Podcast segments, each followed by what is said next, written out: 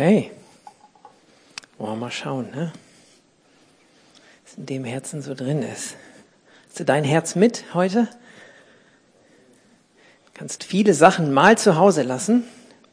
Bring dein Herz mit in Gottesdienst, dein Kopf auch. Wir sind nicht kopflos unterwegs. Gott hat uns ein Gehirn gegeben. Schenk Hirn, ne? Betet man manchmal für sich und für Nachbarn, Freunde, wie auch immer. Ich bete mal kurz und dann sind wir mittendrin. Vater, wir danken dir für deine Gegenwart. Wir danken, dass du hier bist. Und das macht den Unterschied. Und ich bete für jeden, der hier ist und jeden, der diese Predigt sieht oder hört, dass genau dieser Glauben jetzt freigesetzt wird, dass der lebendige Gott da ist, nicht Menschenworte, sondern das, was wirklich von dir kommt, möge und wird ins Herz treffen, weil dein Wort nicht leer zurückkommt. Darauf setzen wir in Jesu Namen. Amen.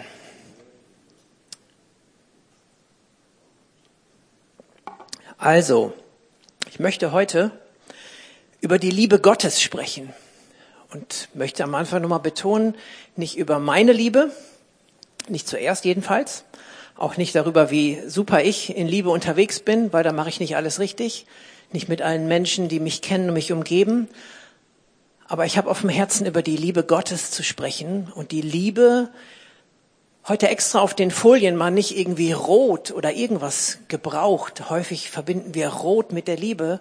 Das einzig Rote an der Liebe Gottes ist das Blut Jesu, aber die Liebe Gottes ist rein.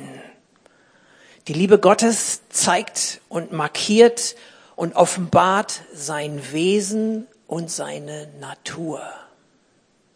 Ich bin in den letzten Wochen häufiger mal betont, Gott ist Geist.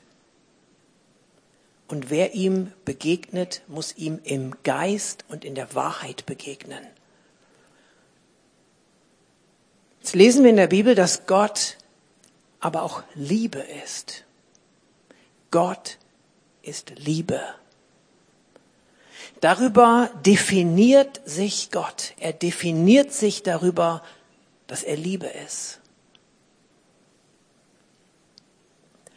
Das ganze Wesen Gottes ist zusammengefasst und wir gucken uns ein paar Sachen an heute, die auch herausfordernd sind. Ich weiß nicht, wer schon so ein paar Dinge durchscannt und auch Fragezeichen mitgebracht hat und du wirst große Fragezeichen zwischendurch haben.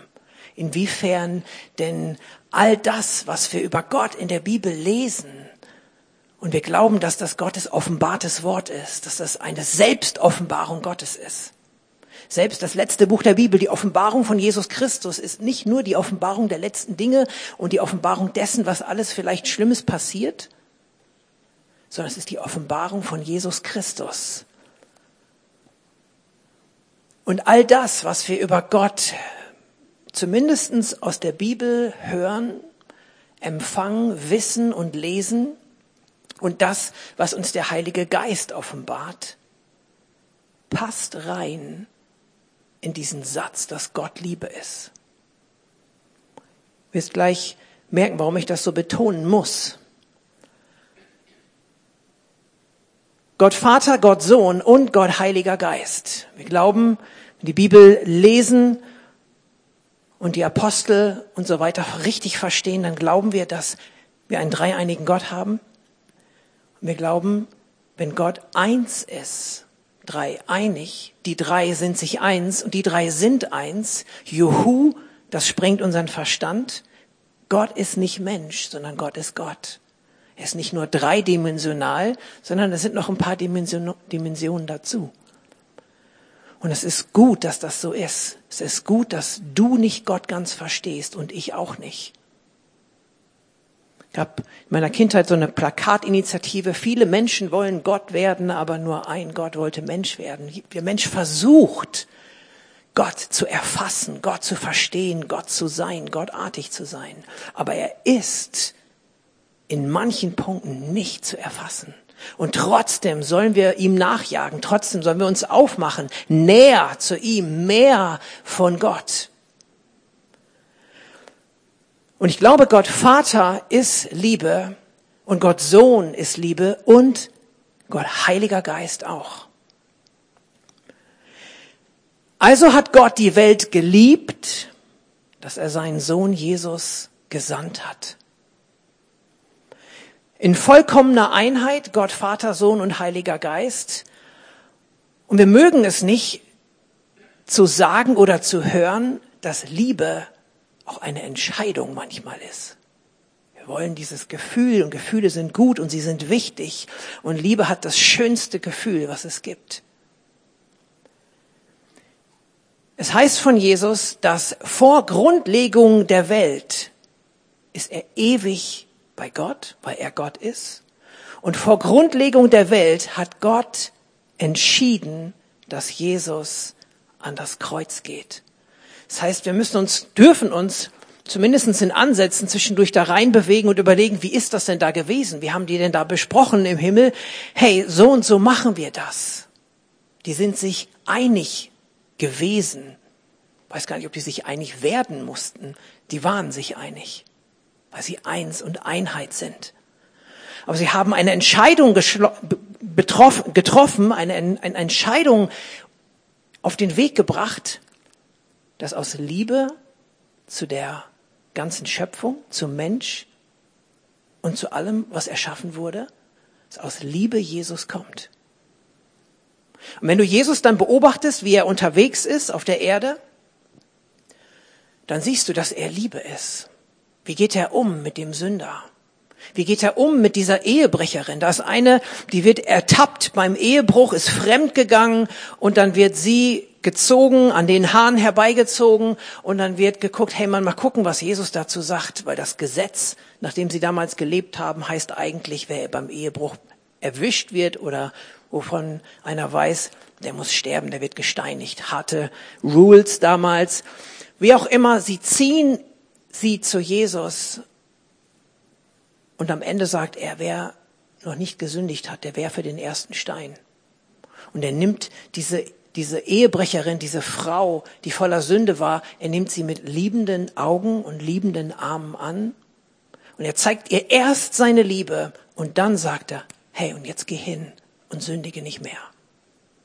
Er geht also, das ist für mich so ein, ein absolut markantes Beispiel, wenn hier einer reinkommt und du merkst an seinem Reden, an seinem Auftreten, ähnlich wie bei mir manchmal, er lebt irgendwie in Sünde. Wenn es das Erste ist, was wir sagen, hey, deine Sünde, die passt Gott und mir überhaupt nicht, dann hast du mit Jesus nichts gemeinsam.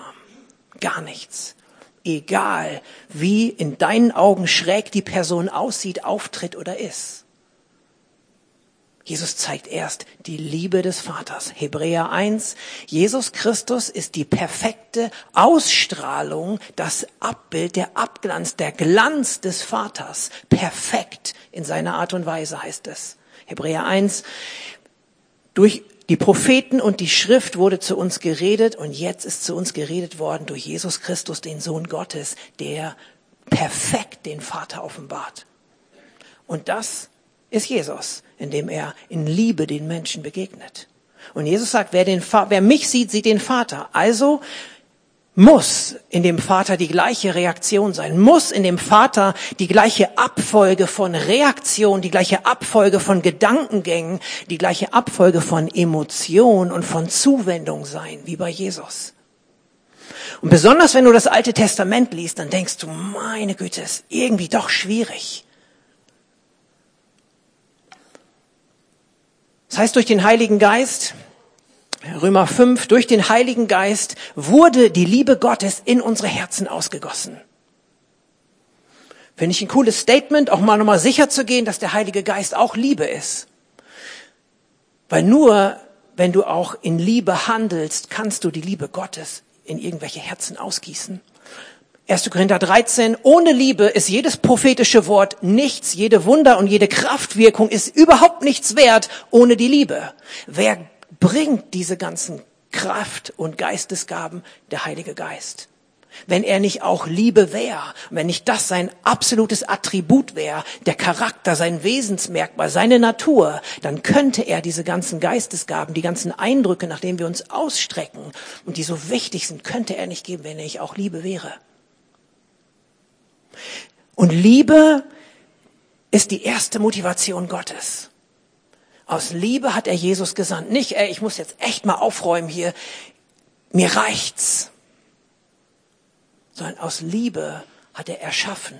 Aus Liebe handelt er.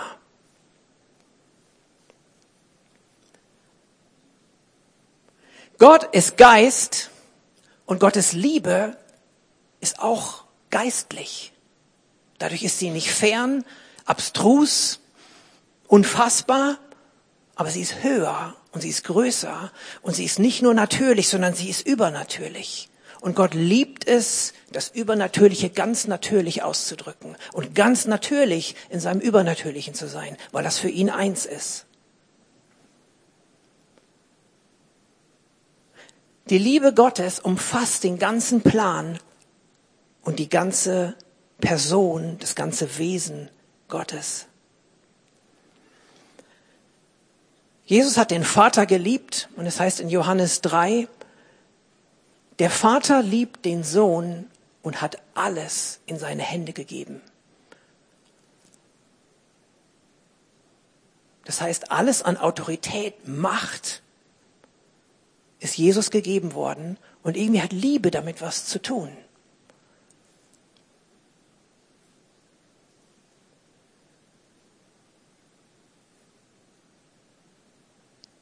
Ich habe leider nicht alle Bibelstellen am Start. Ihr müsst mir glauben oder die Bewanderten müsst nachher bei David nachfragen. Der ist hier unser, ne, genau, Lexikon. Go for it. Oder nochmal nachschlagen. Wir sind in Jesus erwählt vor Grundlegung der Welt, um ihm gleichförmig zu werden. Das heißt, wir sehen nicht nachher alle auch so, wie es man in manchen Science-Fiction-Filmen sieht, alle im gleiche Klamotten an, Sozialismus hoch 40 und alle sehen aus wie Jesus, wie immer du dir den vorgestellt hast, so eine äh, ein Mann äh, Reproduktion. Nein, aber das Wesen, der Charakter, wir sollen ihm gleichförmig werden, sein wie Jesus. Und wenn Jesus sagt, folgt mir nach und Gott ist Liebe, dann heißt das, sei, werde Liebe. Das ist dein Ziel, Liebe zu sein. Wer mich sieht, sagt Jesus, sieht den Vater. Wer dich sieht, sollte Jesus sehen. Und wen sieht er dann? Liebe. Und Liebe ist nicht nur emotional säuselig oder irgendwas. Liebe ist eben auch eine Entscheidung. Aber Liebe ist auch emotional. Deswegen lieben wir emotionalen Lobpreis nicht um der Emotion willen. Wir beten dich die Emotion an, sondern Gott hat uns nach seinem Ebenbild erschaffen und er ist einfach Liebe. Und du hast so viel Emotionen in der Bibel. Du hast auch irgendwie heftige Emotionen in der Bibel wie Zorn, Grimm, Glut, was mit Gottes Charakter beschrieben wird. Emotionen sind gut und sind richtig, aber nur dann, wenn sie ohne Sünde sind. Gott hat all diese Emotionen in sich, aber er sündigt dabei nicht. Man kann zornig sein, ohne zu sündigen. Ich glaube, es gibt ein gutes Buch von Lisa Biver, ähm, Ärger dich, aber sündige nicht. Du darfst dich auch ärgern. Aber es ist ein schmaler, es ist ein, ist ein, ist ein Grad, in Sünde zu fallen dabei. Wie kann man die Liebe bemessen? Liebe ist, ist schwierig zu messen, Liebe. Wir messen sie an Taten, an Worten, an, an Gefühl, an Treue, an Zeit, an Dauer, an all diesen Dingen. Und ich bin in den letzten Monaten häufig darüber nicht gestolpert, aber auch da hängen geblieben, wie viel Maßeinheiten und zu messen in der Bibel ist. Irgendwie krass. Und es ist häufig die Zeit, wie du dann so ein bisschen wegnickst beim Bibellesen, denkst so nochmal schnell das Kapitel nochmal lesen. Und dann gehst du weiter. Es wird so viel gemessen in der Bibel. Gott hat Interesse an Maß gibt die großen Fragen, wer hat die Wasser bemessen in seiner Hand? Wer hat die Berge? Wer hat all das gemessen? Gott kann das. Er hat Interesse an einem Größenmaß. Nicht um zu prahlen.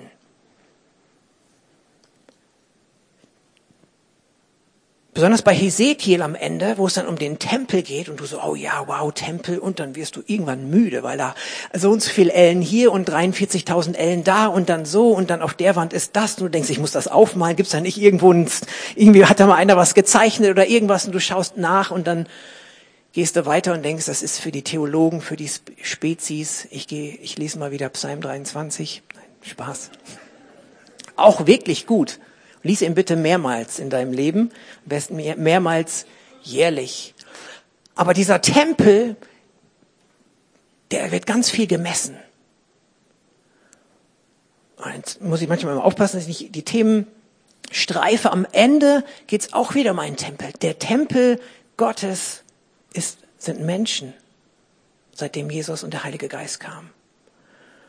Und, und ich glaube, dass dieser Tempel in dir, die Behausung Gottes, es auch wichtig ist, dass sie irgendwie messbar ist, nicht in guten Taten. Wir werden nicht durch Taten gerechtfertigt. Aber wie viel Liebe kann dein Herz fassen von Gott? Bin die Tage über einen, einen Song wieder gestolpert, den ich vor vielen Jahren von Misty Edwards gehört habe. Da heißt, das Maß eines Menschen ist seine Liebe und das Maß eines das Menschenherz ist die Liebe. Der Mensch wird daran gemessen, wie viel Liebe er hat. Und das passt gut zu dem, was Jesus sagt. Größere Liebe hat keiner als der, der sein Leben lässt für seine Freunde. Und das ist praktische Liebe. Gott ist Liebe. Stimmt das wirklich für alles? Ich habe eben schon gesagt, was ist mit dem Alten Testament, was ist mit manchen äh, Passagen, mit, man, mit manchen Büchern? Ihr kennt alle, sicherlich kürzlich noch gelesen, das Buch Nahum. Who's that?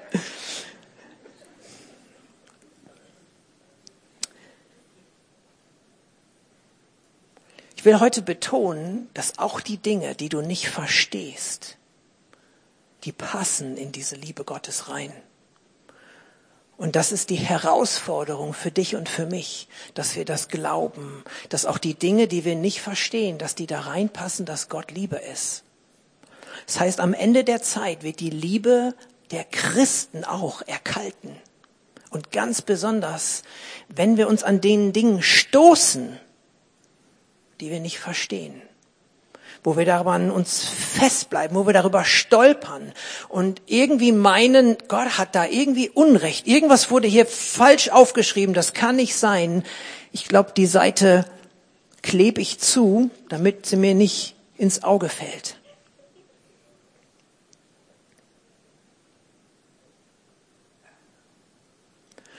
Und das Gute ist, dass wir das Kreuz haben. Und das Gute ist, dass wir Jesus haben.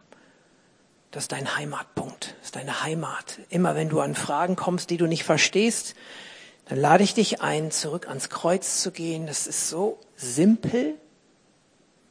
Es ist nicht immer einfach, es ist nicht immer leicht, aber es ist einfach. Es ist nicht immer leicht, das Kreuz zu tragen und zu verstehen, aber es ist einfach zu verstehen. Es ist simpel. Und für viele ist es zu simpel, dass sie keinen Bock drauf haben. Als Paulus unterwegs war, ich meine, es war nachdem er in Athen war und mit den ganzen weisen Freaks und komischen Sekten und allem Möglichen sich angelegt hat und irgendwie philosophiert hat und auch weise war, was er da alles benutzt und gemacht hat, kam er nach Korinth und eins der ersten Sätze, die er gesagt hat und die er auch in seinem Brief geschrieben hat, ich habe mir vorgenommen, unter euch nichts anderes zu wissen als Christus und den als gekreuzigt. Wenn du irgendwie Fragen hast über die Liebe Gottes oder über irgendwas, was du über ihm nicht verstehst, schau auf Jesus und schau auf das Kreuz und du findest Heimat, du findest Ausgang und du findest Zielpunkt für dich.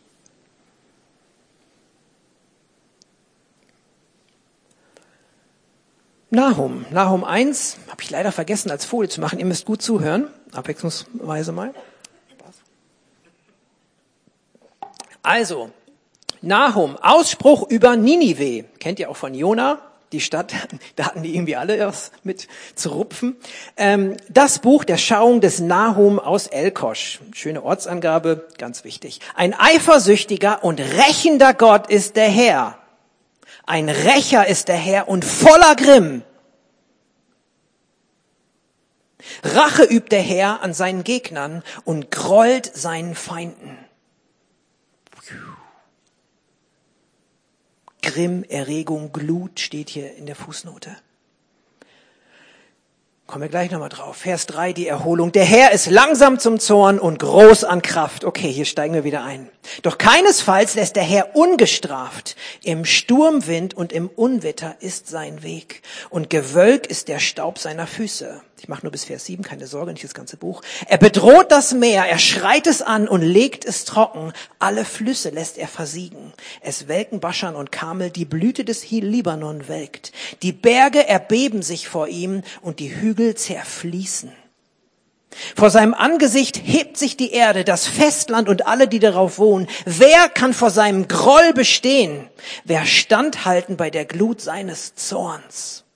Sein Grimm ergießt sich wie Feuer, wie Felsen zerbersten durch ihn. Vers 7, dann schließe ich ab. Gut ist der Herr. Er ist ein Zufluchtsort am Tag der Bedrängnis und er kennt die, die sich bei ihm bergen.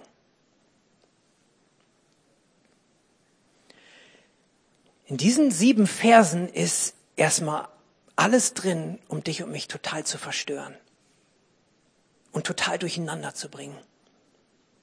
Und absolut zu bezweifeln, dass Gott irgendwas mit Liebe zu tun hat. Wir halten uns fest an Vers 7. Gut ist der Herr, er ist ein Zufluchtsort am Tag der Bedrängnis und er kennt die, die bei sich ihm bergen. Ja, okay, das kennen wir aus anderen Stellen auch. Aber was ist mit diesen Versen davor? Aber es passt komplett zusammen. Gott ist Liebe und seit ewiger Zeit hat er diese Liebe zu sich als dreieiniger Gott, aber auch zu dir und zur ganzen Schöpfung.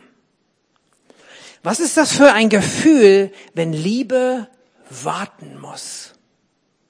Was ist das für ein Gefühl, wenn Liebe zurückgewiesen wird, wenn Liebe abgelehnt wird, wenn Liebe getreten oder zerstört wird, wenn Liebe beleidigt, verkannt, verlästert, verleugnet, nichtig geredet wird. Was ist das für ein Gefühl, wenn Liebe betrogen, verlacht, verkannt, verspottet, verfälscht, verpfuscht wird, pervertiert, verharmlost, entkräftet? Kennst du das?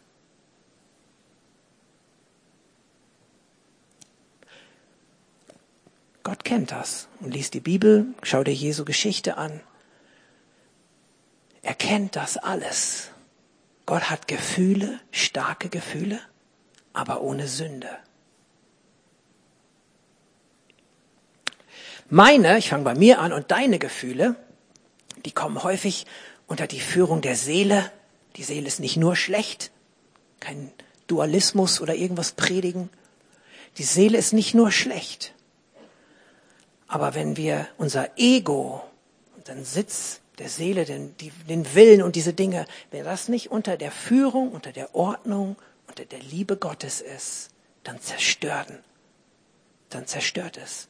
Und dann zerstören auch diese Gefühle, die nicht in sich schlecht sind. Sonst hätte Gott schlechte Attribute und das hat er nicht. Er ist gut und nur gut. Also scheint es auch okay zu sein, diese Gefühle zu haben. Aber ist die Liebe das leitende, ordnende, führende Element? Ja oder nein? Wir dürfen selbstbestimmt leben, sofern wir Liebe sind.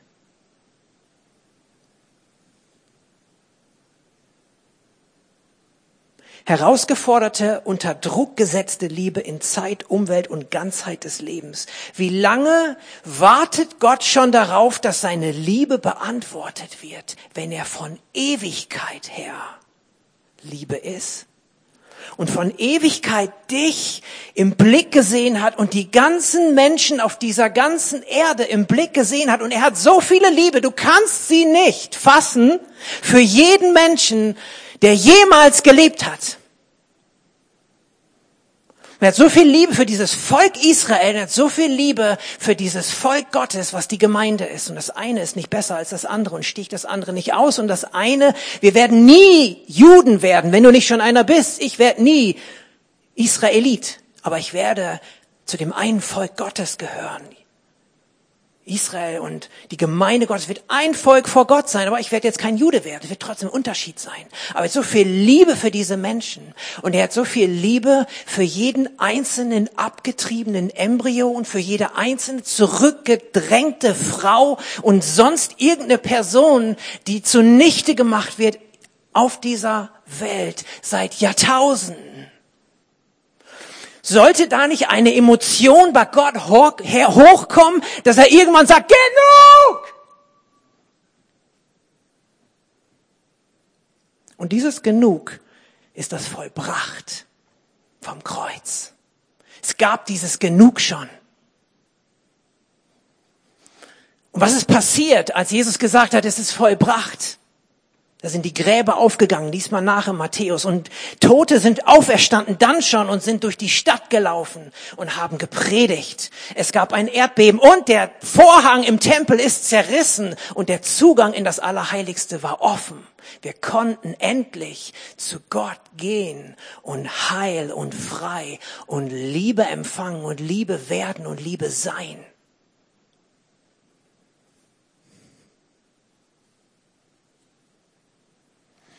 Unerträglich, dieser Gedanke, was ich, welche Last auf Gott lastet über die Jahrtausende, wenn diese Liebe nicht beantwortet wird.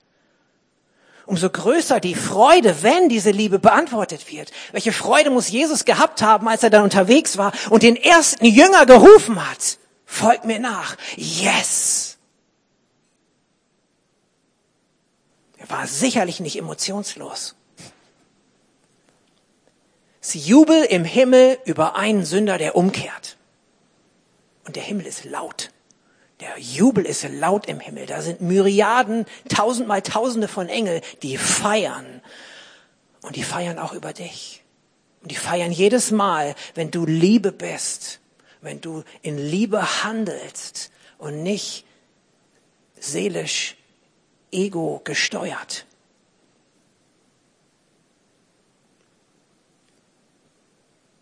Er bedroht das Meer. Die Berge beben vor ihm.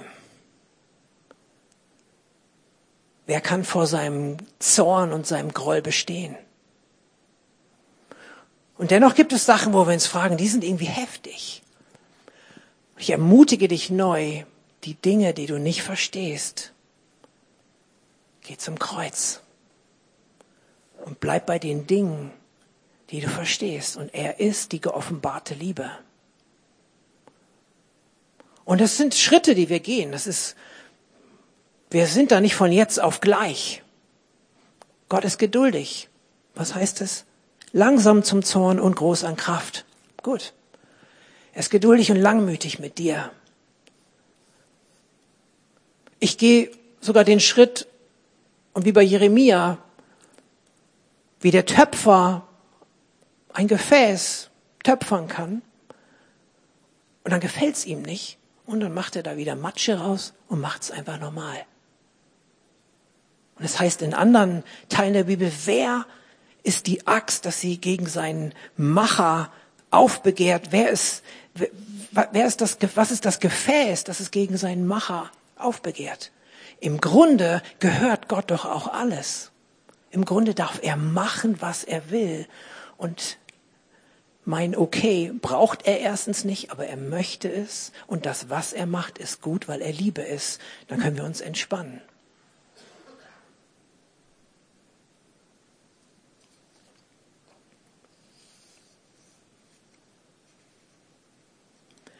Somit sind diese Wesensmerkmale Gottes, seine ganzen Emotionen, sie, sie finden sich in der Liebe. Gott ist nicht mit sich im Konflikt.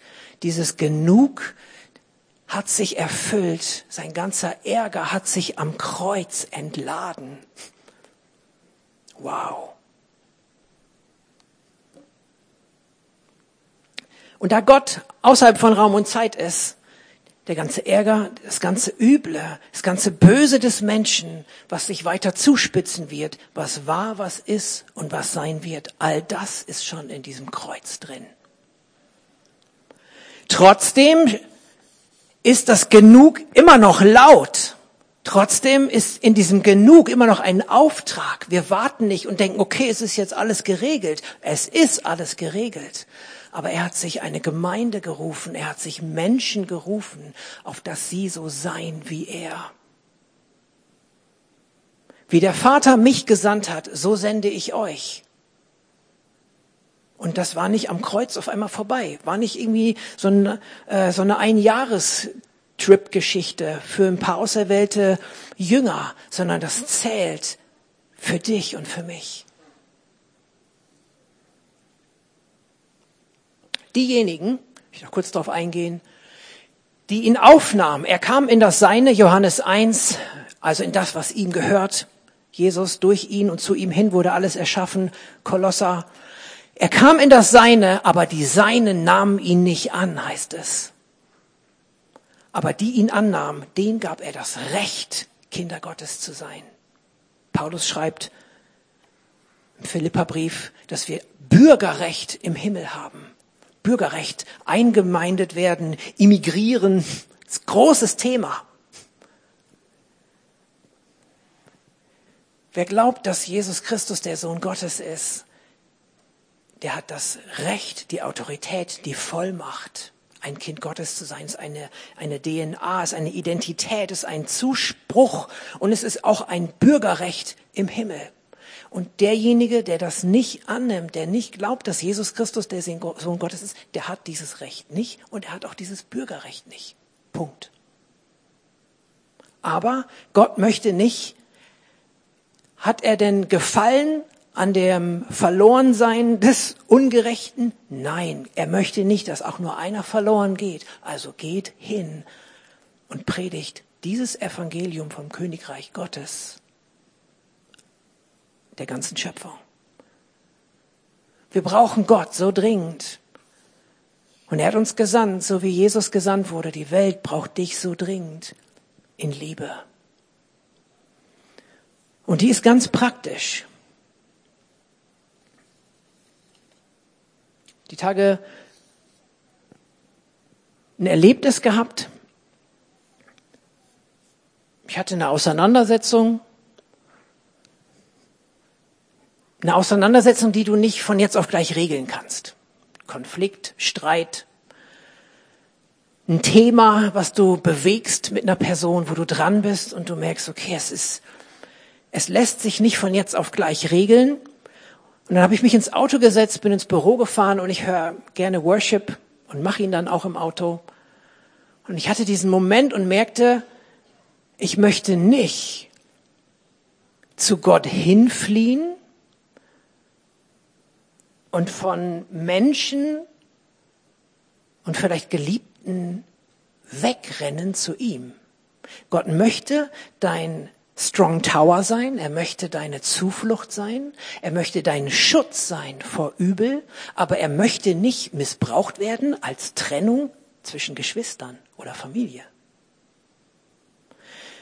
Und ich mir kam dieses Bild von den, von den Priestern im Alten Testament, wenn sie vor Gott getreten sind, die hatten diese Steine, ich kürze das einfach ab, sie hatten, sie trugen stellvertretend das Volk Israel vor Gott. Sie haben die Stämme Israels vor Gott getragen. Sie haben Familie, sie haben Stamm, Stämme vor Gott bewegt und waren dann im Gebet und standen repräsentativ vor Gott. Sie haben nicht alles draußen gelassen, sondern sie haben es mit reingebracht in seine Gegenwart. Und mich hat das bewegt, für dich ganz persönlich, wo du lernen kannst, in Liebe zu sein und in Liebe, in Liebe zu bleiben indem du, auch wenn du zu Gott gehst, natürlich darfst du dich zu ihm hinfliehen. Ich hoffe, ihr könnt mir irgendwie folgen, sonst ist es einfach für mich und ich habe nochmal drüber geredet, auch gut. Ähm,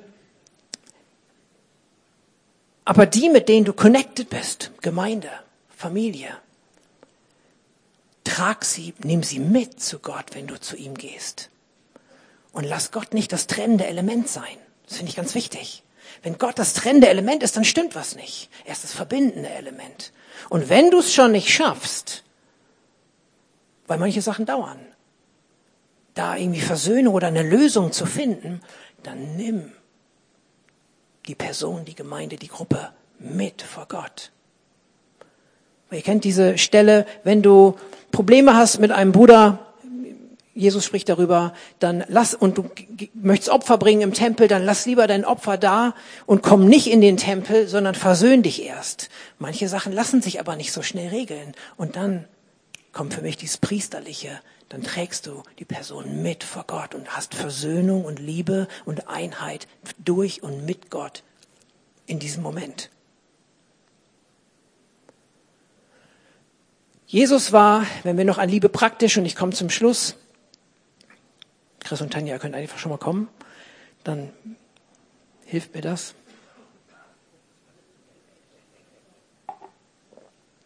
Ich habe damit gestartet, wie Jesus mit dieser Ehebrecherin umgegangen ist. Auch das, welche Gesinnung, welche Haltung hast du, ist in dir. Jesus hat gebetet, Johannes 17, Vater, so wie wir, du und ich eins sind, bete ich, dass die Jünger eins sind. Wie ich dich liebe und du mich liebst, so komm mit Herrlichkeit, dass sie einander lieben können. Das ist der Schlüssel. Herrlichkeit ist auch irgendwie so ein heftiger Begriff. Was ist Herrlichkeit? Was immer das sein mag. Jesus hat gebetet, dass wir Herrlichkeit bekommen, um einander zu lieben. Der Fokus ist so richtig, ist so wichtig. Wofür strecken wir uns aus? Nach mehr, nach dem Mehr von Gott. Und das finde ich manchmal auch fast hinfällig. Mehr von Gott. Er gibt sowieso, hat alles gegeben, aber deine Kapazität, mehr aufzunehmen, die muss wachsen.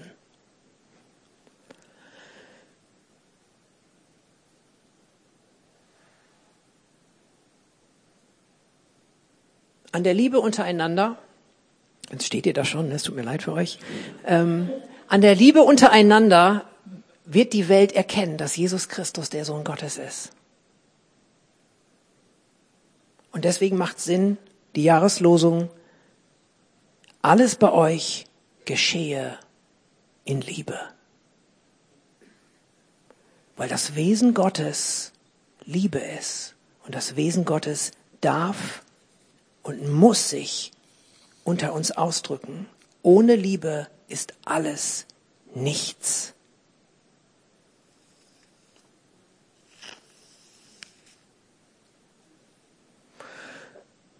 Ich würde mal kurz beten. Du kannst schon mal einen Akkord oder drei, vier. Du nimmst das, obwohl es ist immer Volker, der das wörtlich nimmt und dann nur einen spielt.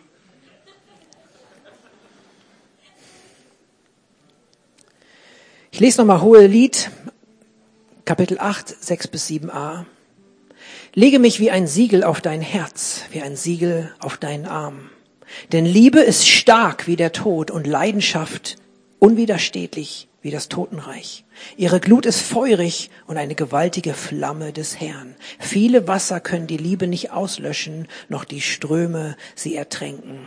Vater, ich danke dir, dass du Liebe bist. Danke, dass du dich darüber definierst und danke, dass du das offenbart hast, dass du den Beweis erbracht hast am Kreuz von Golgatha durch Jesus Christus. Und ich danke dir, dass diese Liebe auch ausgegossen ist durch dich, Heiliger Geist, in unsere Herzen. Und ich bete, Herr, dass du uns hilfst, dass wir mit der Liebe, mit der du uns liebst, wir andere lieben. Danke, dass das möglich ist. Herr, wo unsere Liebe begrenzt ist, ist deine Liebe unbegrenzt wo deine Liebe ja für uns manchmal, wo es fraglich ist, wie das übereinstimmt mit diesen anderen Regungen, Herr, mit deinen Emotionen, bete ich für jeden, Herr, dass da, wo er verstört ist, dass das Kreuz Heimat wird, Dreh- und Angelpunkt, Anfang und Ziel, Herr. Alpha und Omega bist du, Jesus Christus. Danke, Jesus. Herr, und ich bete, dass du in uns neu diese Bereitschaft schenkst, dir nachzufolgen bis dahin, dass wir einfach Liebe werden. Wir wollen darüber definiert werden, Herr.